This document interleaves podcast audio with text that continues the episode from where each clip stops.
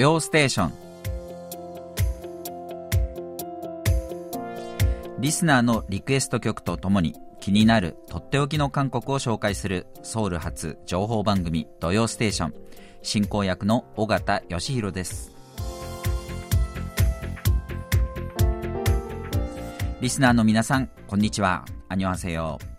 先週に引き続きナビさんこと超ミスさんに代わり私尾形義弘が進行役を務めます。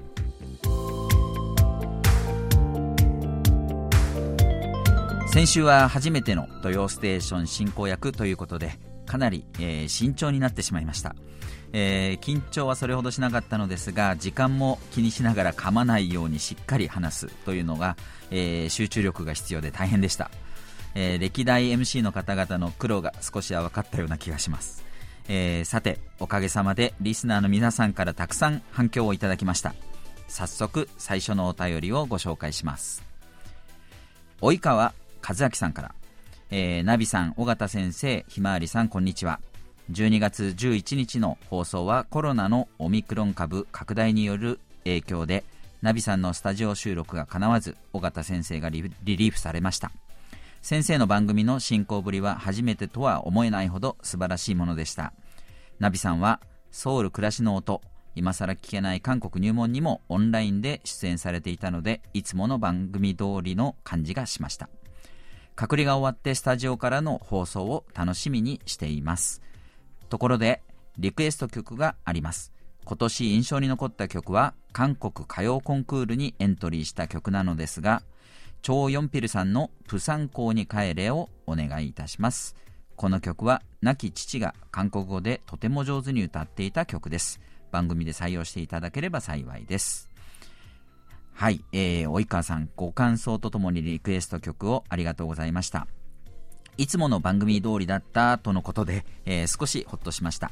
とはいええー、来週はナビさんがスタジオに来れるはずですので、えー、本職 MC の復帰を楽しみにしていてください。それでは、及川さんのリクエスト曲で、チョウ・ヨンピルさんの、えー、トラワヨ・プサンハゲ、プサン港に帰れ。こちらをお送りしながら、今週の土曜ステーションスタートです。最後までお楽しみください。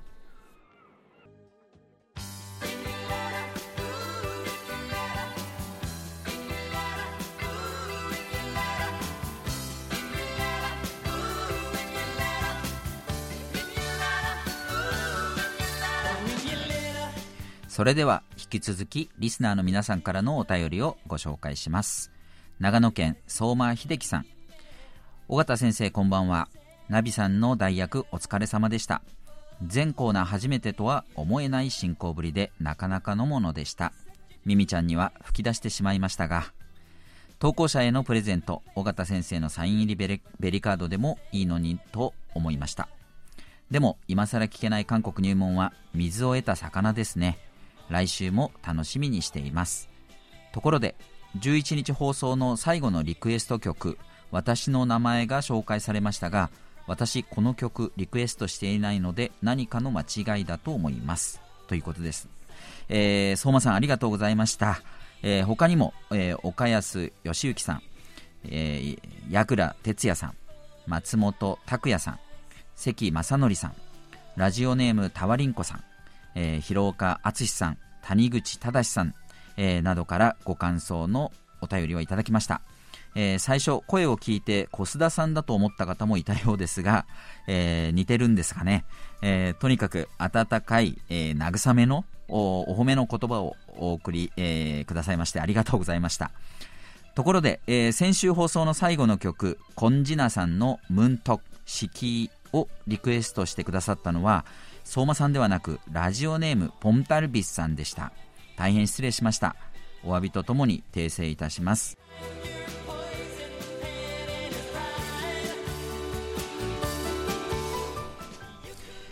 田口雄一さんです。こんにちは。番組を聞いていてビザで滞在する外国籍の人の気持ちに思いを馳せました。私も海外に生活していたので人事ではありませんでした。でも国によっては柔軟な対応をしているところもあります。ある国の大使館領事館の発表では我が国に永住権を有する外国人が今般のパンデミックが原因でその詐称を執行しないよう領事館で例外的に証明書を発行するので管轄の領事館に連絡を取り発行申請手続きをすることという対応をしています。今回のパンデミックは各国の政治力や国民性国家制度国民や外国人への対応の柔軟さやスピード求心力が分かります。米国に半導体工場の進出を早々に見える化している韓国は政治決断が父としている日本に比べてすごいと思います。それに鑑みるとウィズコロナコンセプトは時期尚早でコロナ当初の頃のあの目覚ましいスピード感の印象が大変良かった分、えー、とても残念だったと思います。田口さんありがとうございます。先週ミスさんが再入国許可の更新のために日本に帰らざるを得なかったというお話をされていましたね、えー、私も韓国ではビザで滞在する外国人としてこういう時にはまず危険にさらされるのが外国人をはじめとした立場の弱い人たちであるということを身をもって実感しています。幸い私の場合、えー、韓国で配偶者が韓国籍者ということもあって外国人の中では安定した身分である方です。ただ皮肉にもこのボーダレスなグローバル化の時代に国籍などによって移動が妨げられてしまうという人たちがいるという現実に、えー、国籍や国国境って何だろうと考えさせられる機会になっています、えー、そして日韓のコロナ事情についてはこの後今更聞けない韓国入門でも触れますのでご期待ください。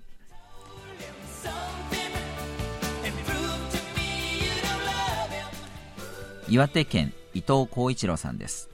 土曜ステーションでアナウンサーオンパレードは私たちが歌うのはなしと尾形さんが言っていましたが、えー、私たちとはナビさんと尾形さんのことですか？それともアナウンサーオンパレードではないのですか？ということなんですが、えー、アナウンサーオンパレードは、あまあ、例年通りやります。えー、ただ、歌を歌うという形ではなくて、えー、違う形の、まあ、トークなどを中心にですね、え企画を考えているということですので、お楽しみに、えー、してください。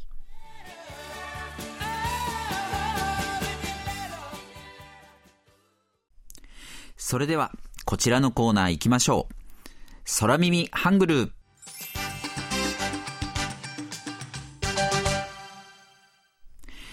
今日は秋田県のラジオネームタワリンコさんが送ってくださった空耳ハングルです。いつもの通り、韓国人の空くんと日本人のミミちゃんの会話です。ある日、二人はキョンジュにあるプルグクサというお寺を訪れました。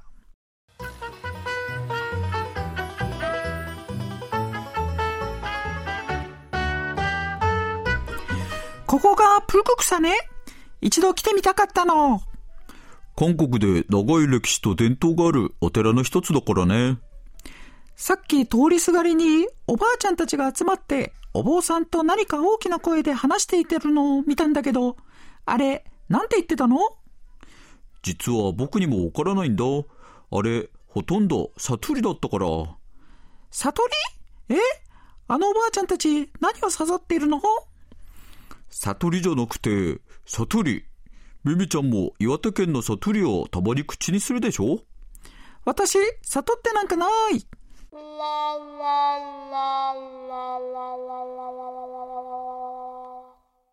はい、えー、今回も頑張って、えー、恥を忍んで、えー、空くん、ミミちゃんを演じさせていただきました。空くんが聞き取れなかった悟り。ミミちゃんは悟りだと思ったようですね。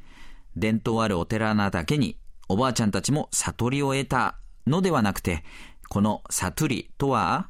鉛、方言という意味なんです。えー、多分、おばあちゃんたちは、キョンサン道の悟り、鉛で喋っていたので、ソラ君はよく聞き取れなかったんですね。実際は、あいくらソウルの人でも、キョンサンドの悟りが全くわからないということはあまりないとは思いますけれども、確かに全然異なる、えー、言葉もありますからね。さて、タワリンコさんがこんなメッセージも添えてくださいました。まもなく2年になるコロナ禍、いつまで続くのかを考えると気が遠くなり憂鬱になってきます。まだまだコロナ前の日常は取り戻せません。笑いは免疫力のアップに効果があると言われます。だから私は笑いを大切にし前向きに生活しています。2022年が良い年になりますように、とのことでした。えー、タワリンコさん、本当に免疫力が上がる笑いをありがとうございました。タワリンコさんには、ささやかなプレゼントと、チョミスさんのサイン入りベリカードをお送りします。皆さん引き続き、楽しい空耳を思いついたら、ぜひお送りください。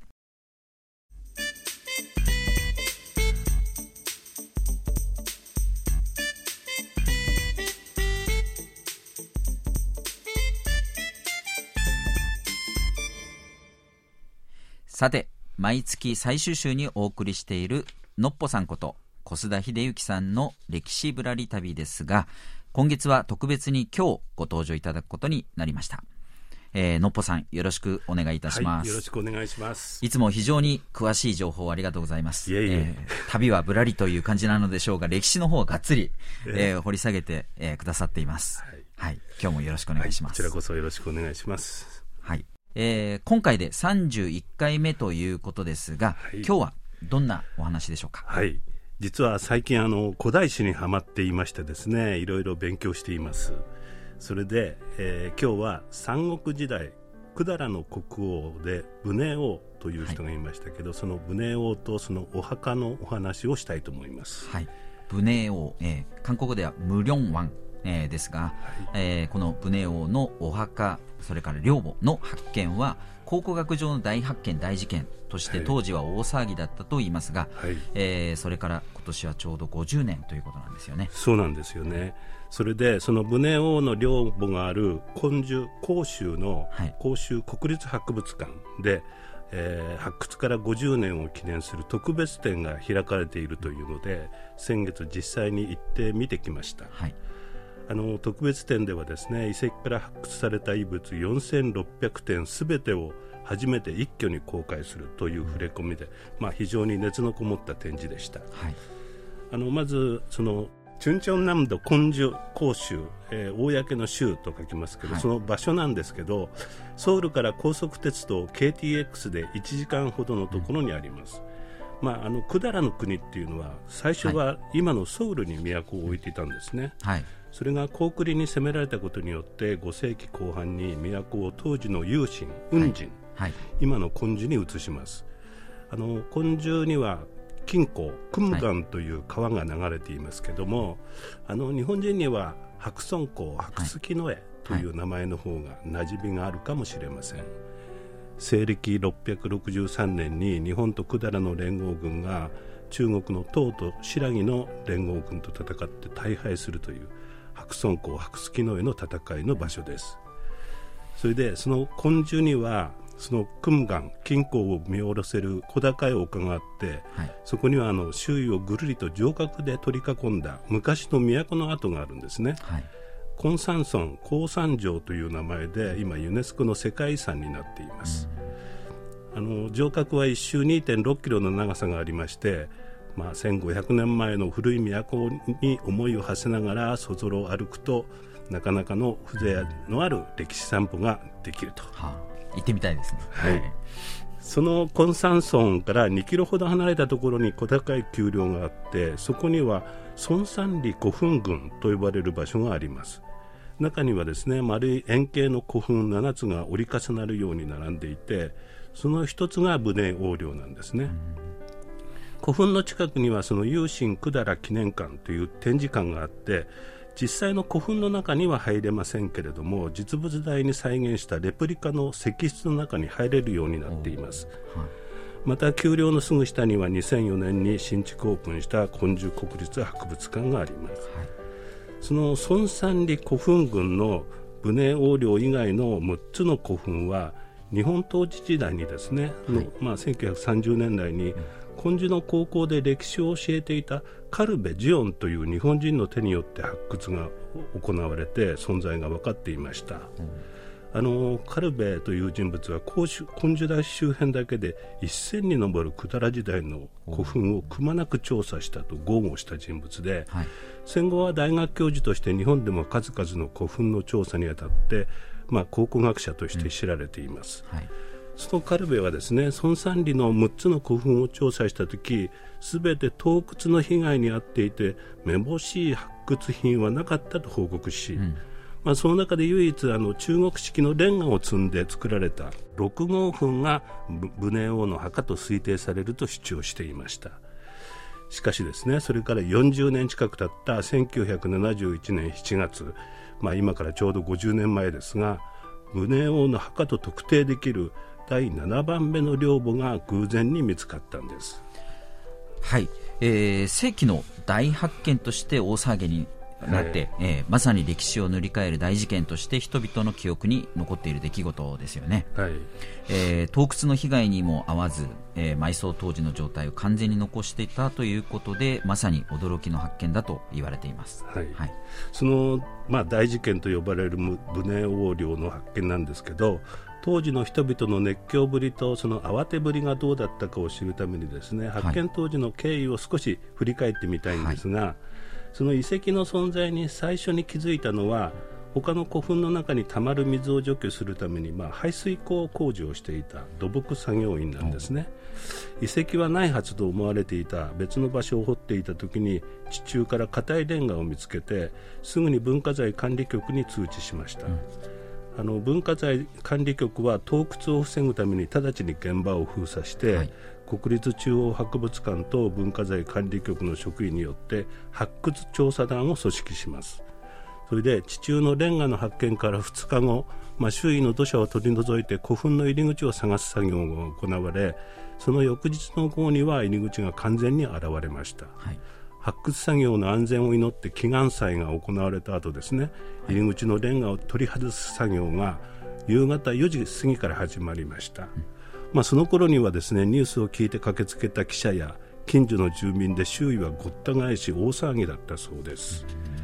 入り口のレンガが膝の高さぐらいまで取り除かれた時2人の調査員が中に入りその20分後には中にあった墓誌墓を作った経緯を書いた碑文があったんですけど、その文章からこの墓の主が武寧王とその王妃であることが分かったと明らかにされます。はい。まあ、それからはですね人々の大歓声で興奮のるつぼとなりいち早く中を見ようと覗き込む関係者や報道陣で大混乱になったそうです。はい。まあ、これを見た調査団はですね緊急会議を開いて最大限短時間に発掘調査を終え混乱を抑えることを決定します、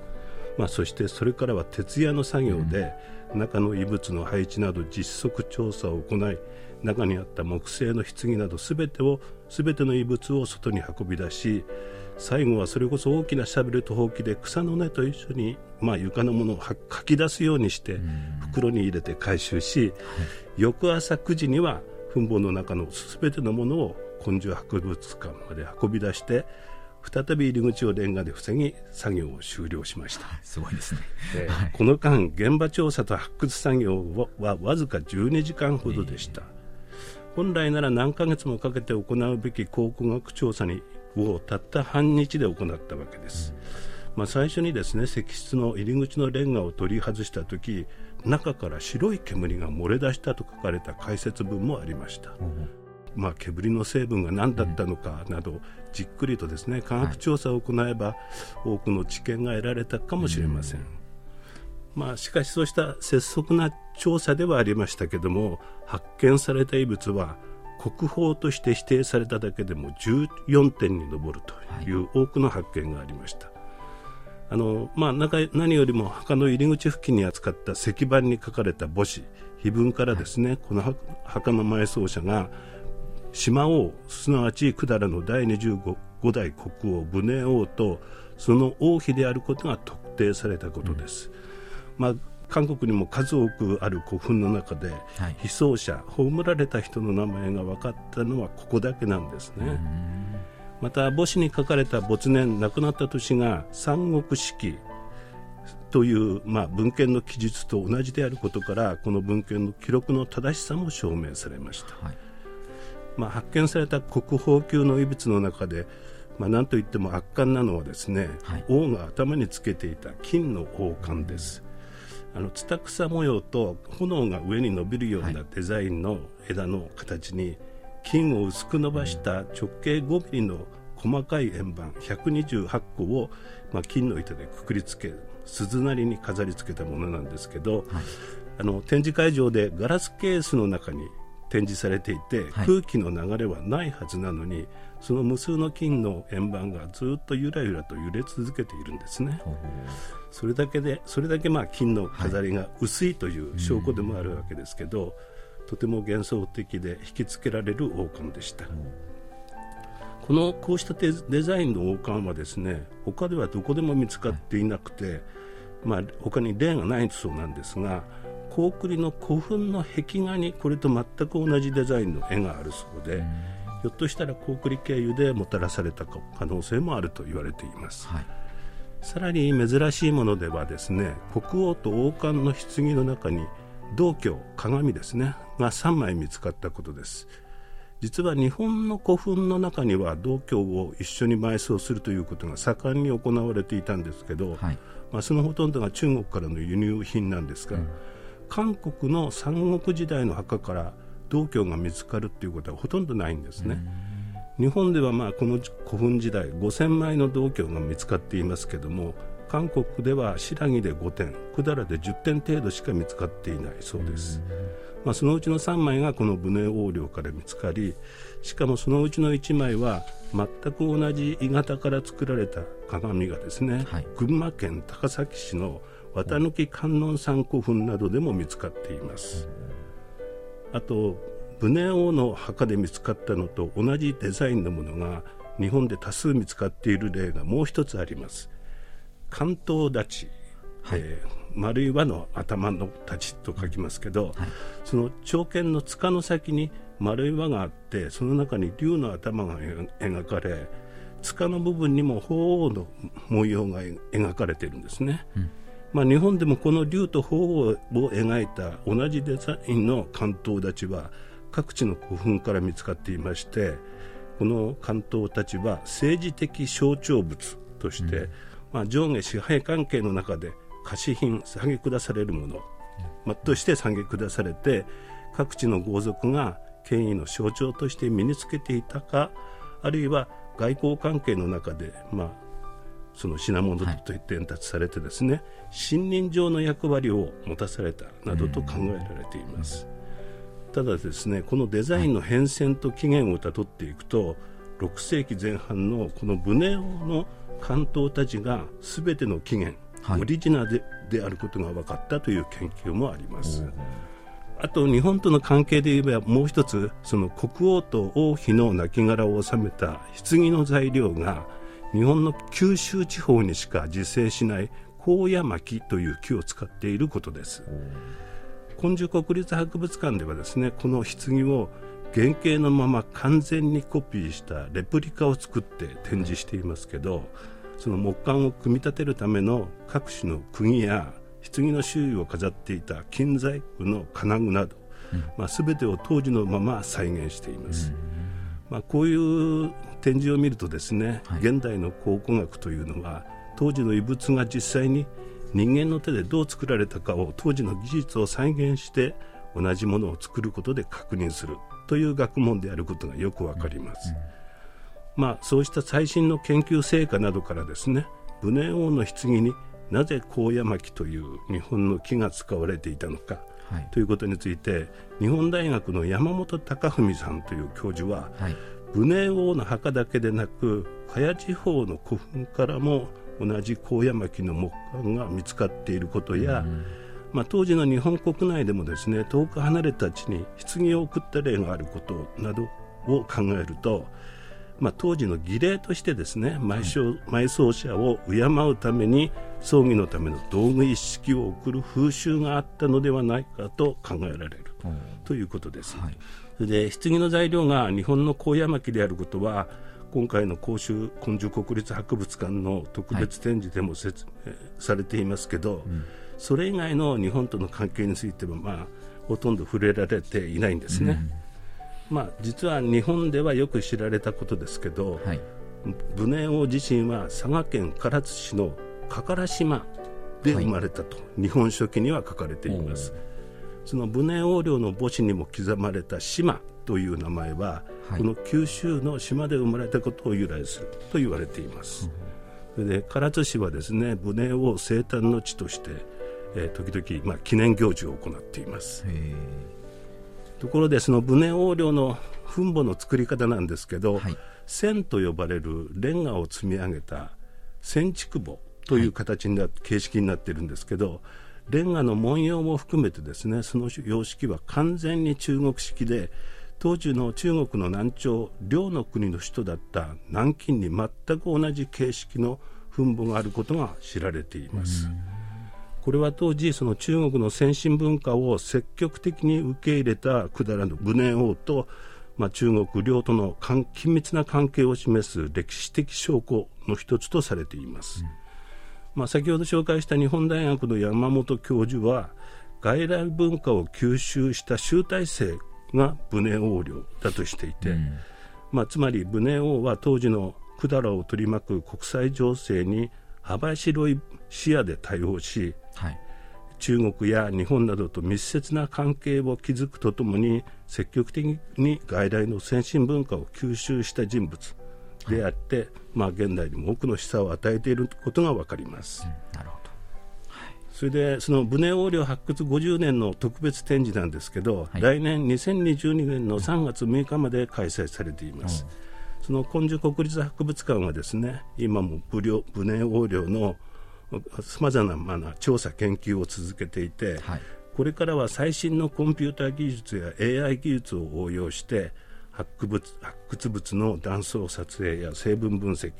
金属加工技術などの研究を進め新たな発見につなげたいと意欲を示しています。はい、なるほど。あ今後の研究成果も期待されるところですね。はい、はい、そうですね。ねえー、ということで、えー、今日も深い内容、えー、百済の国王、武寧王とその領母についてのお話でした。ありがとうございました。はい、ありがとうございました。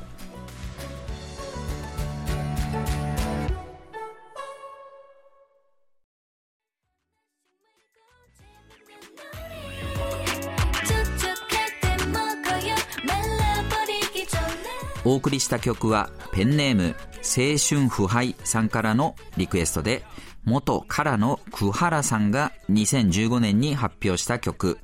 チョコチップクッキーチョコチップクッキーでした。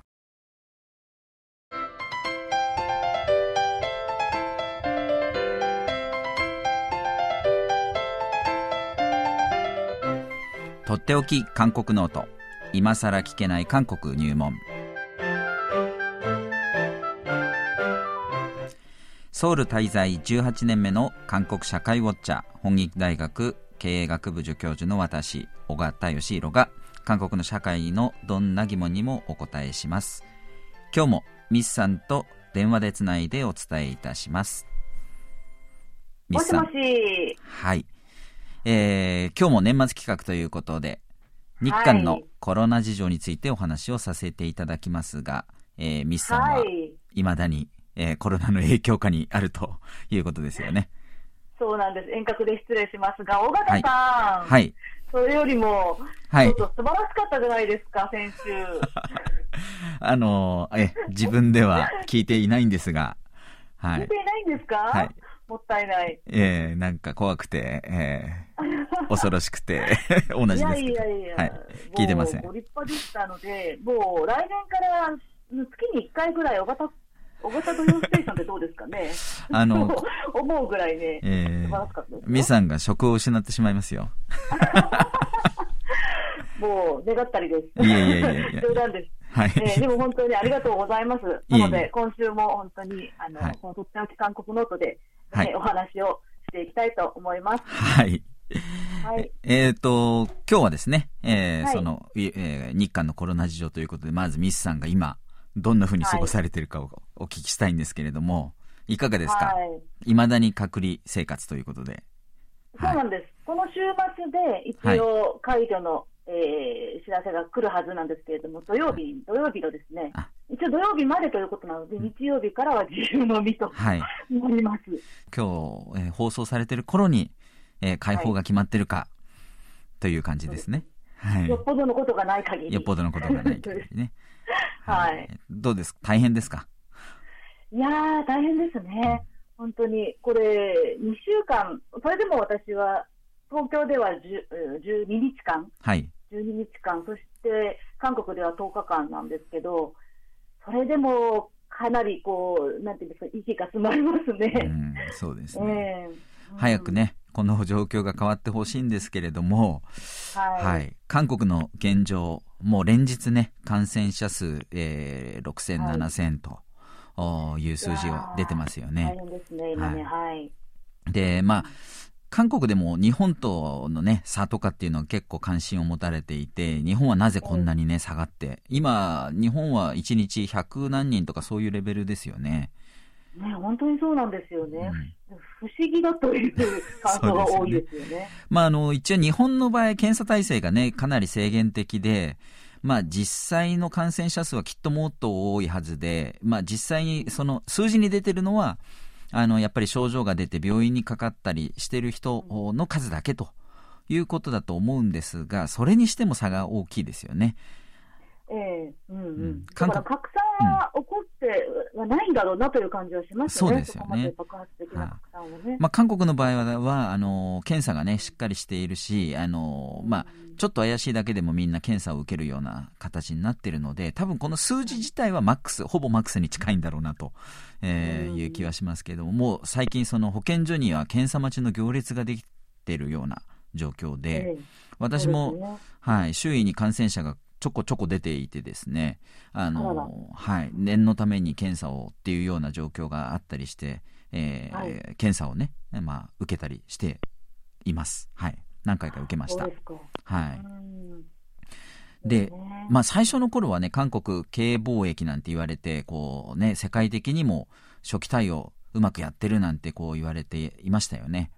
いましたね。はい。あの、感染者のね、動線追跡とか、まあ、感染の有無とか、徹底してこう、現状が把握されるという。これ日本ともやっぱり、えー、逆に比較されて、日本はなかなか検査することすら大変という状況だったので、韓国は素晴らしいなんていうふうにも言われたりもしたんですけれども、えーまあ、韓国の場合、これが可能だったのは、一つにこう住民登録番号っていうね、えー、ものが存在大きいかなと思うんですけども、あのー、まあ、今もですね、スマートフォンに、えー、ワクチンのを受けたか受けてないか、いつ受けたかっていうのをね、データを、まあ、搭載して、それを持ってお店に行ったりとか、そういうことが、えー、されているというのはあるんですけれども、えー、まあ、日本でもあのワクチンパスみたいなのにマイナンバーを導入するっていうことはどうも進んでるみたいで、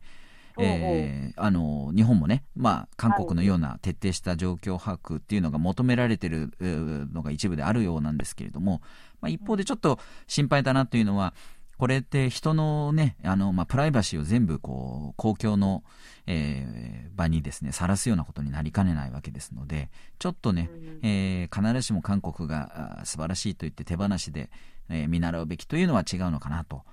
えー、いうふうには思うんですけれども、まあ、結果的に韓国それをやっていても、今、あの、大変なことになってるわけですので、はい。えー、ね、それが万能かっていうとそうじゃないのかなというのは、はい、思いますね。そうですよね、難しいところだと思います。うん、そうですよね。で、まあ、韓国はその結果的に、えー、まあ、経済がね、回らなくなるというところがあって、えー、ウィズコロナという形に、こう、舵を切ったわけですけれども、まあ、結果的に、ね、そうですね。で、結果的に失敗していると言わざるを得ない。で、まあ、あと、まあ、背景として大統領選挙を前にしてですね、あの、はい、あんまりこう、なんていうんですかね、厳しい対策っていうのが、うん、えー、まあ、できなかった。あできていないっていうことがもしかしたらあるのかなっていう気も、えー、しなくもないんですけれども。はい。はいで、ウィズ、そうですね。で、ウィズコロナという形で、あのー、まあ、私なんかが一番感じるのは学生たちとの関係なんですけれども、えー、はい、私のいる本育大学の場合はですね、未だに全部オンライン授業と。で、試験は対面が基本ということで、えー、進んでいたんですけれども、結果的にもう、ちょっとこの状況では非対面の方で、えー、にしないといけないんじゃないかというふうになってですね、うん、で、あの、まあ、オンラインで試験を、えー、ほとんどやってる状況なんですけれども、はい、で学生も結構慣れてきてオンラインも悪くないなんていう雰囲気もあってですね。あのやっぱり今のこの状況の中試験はやっぱりオンラインでやってほしいっていう学生なんかがいるぐらいになっているんですね。はい、で日本は数がだいぶ減ってるので対面とか、えー、まあ、ハイブリッドっていう形でね対面と非対面を合わせて授業を行うとかそういうことが今やられてるようなんですけれども、はいで、その辺がまあちょっと違うのかなと。ただ一方、その授業はね、えー、オンラインでやっているんだけれども、若者たちが結構街中に繰り出す雰囲気が、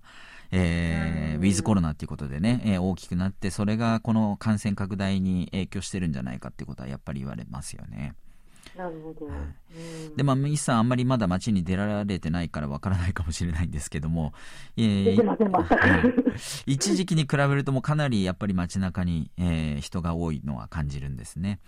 はい、で今でもですか？そうですね。あの、うん、やっぱり、えー、ちょっと心配してない人も一部にはいるんだろうなっていうのを感じますね。はい。で、あの、今もうね、えー、あの、ワクチンも第3次接種までね、えー、進められるような状況になって、はい、えー、少しずつこう慎重な人も増えているのかなというのも感じつつ、えー、という感じですね。はい、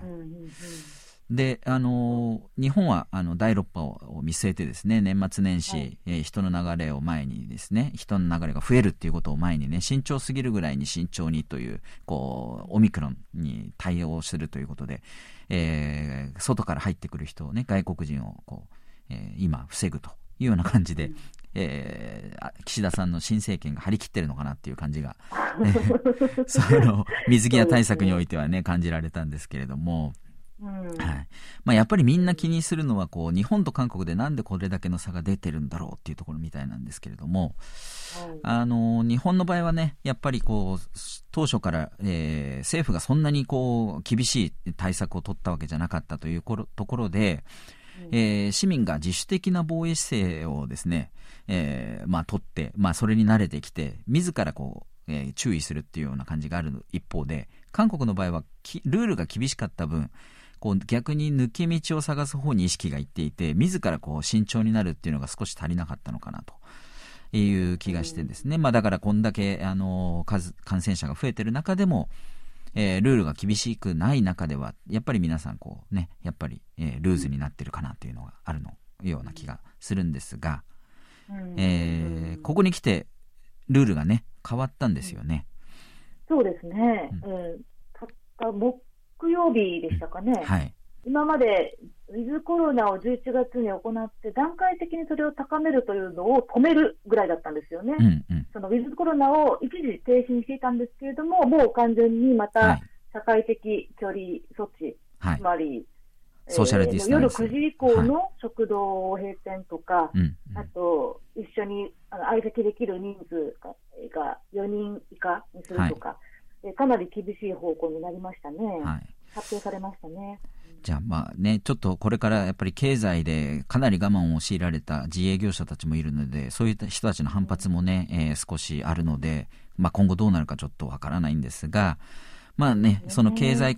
的な部分と、えー、まあ貿易をですね、両立できるような形でうまくね、進んでいったらいいのかなとは思うんですけれども、はい。えー、ということで、まあ、日韓のコロナ事情、先がまだ見通せない、えー、状況ではありますけれども、ミスさんは無事に来週、えー、ご復帰されるということですよね。はい、本当によっぽどのことがない限りは、はい。はい。えー、皆さん、お楽しみ、えー、にしてください。はい。はい。もう来週がね、実は今年最後の放送なので。はい、そうですね。はい。来週はどんなテーマでお話しされますかね？はい。えー、来週もとっておき韓国ノート今更聞けない韓国入門ということですが、年末企画ということで、私とミスさんが今年楽しんだ、あるいは印象に残った、えー、コンテンツ、文化コンテンツについてちょっとね、お話できたらなと思っています。はい。韓国カルチャー、今年のそうですね、えー、印象に残った韓国カルチャーについてお話ししましょう。はい、はいでは、そろそろお別れの時間です。クロージングは、井上陽子さんからのリクエスト曲です。尾形先生、ナビさんの代打お疲れ様です。とてもお上手なので驚きました。さて、今年印象に残った曲は、ドラマ、賢い一子生活 OST から、ミドとパラソルの君にとって僕は、僕にとって君はです。カバー曲ですが、ミドとパラソルの皆さんがお上手なので、とてもいい雰囲気になっています。とのメッセージでした。それでは、ドラマに登場するバンド、ミドはパラソルの歌う、ノエゲナン、ナエゲノン。君にとって僕は、僕にとって君はをおお聞きいただきながら、今週の土曜ステーションお別れいたします。お相手は、尾形義弘でした。来週の進行は、超ミスさんに MC のマイクをお返しします。それでは、アニュヒケセよ。